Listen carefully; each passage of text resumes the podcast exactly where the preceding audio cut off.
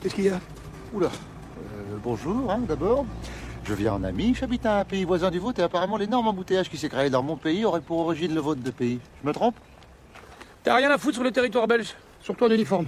Bon, bah, Pour faire court, mon chef a l'intention d'appeler le tien si tu continues à foutre le bras. Tu me menaces Je te menace pas, je te préviens. Dégage. Ruben Van Voorde, merde. Est-ce qu'on pourrait pas essayer de se parler gentiment juste une fois Refais l'accent belge. Et je t'explose ta gueule, t'as compris Mais J'ai pas fait l'accent belge. Alors Mais une fois, une fois Je te jure que je faisais pas l'accent belge Là, je fais l'accent belge une fois, oui, ça, je sais, frère. Mais avant, je ne faisais pas l'accent belge nord de frette.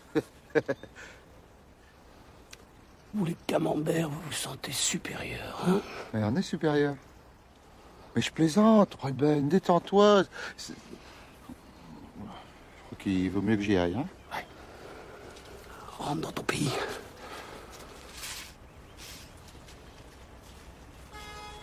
Qu'est-ce qu'il voulait Quand je pense que cette douane va devenir une passoire bleu-blanc-bec, ça me dégoûte.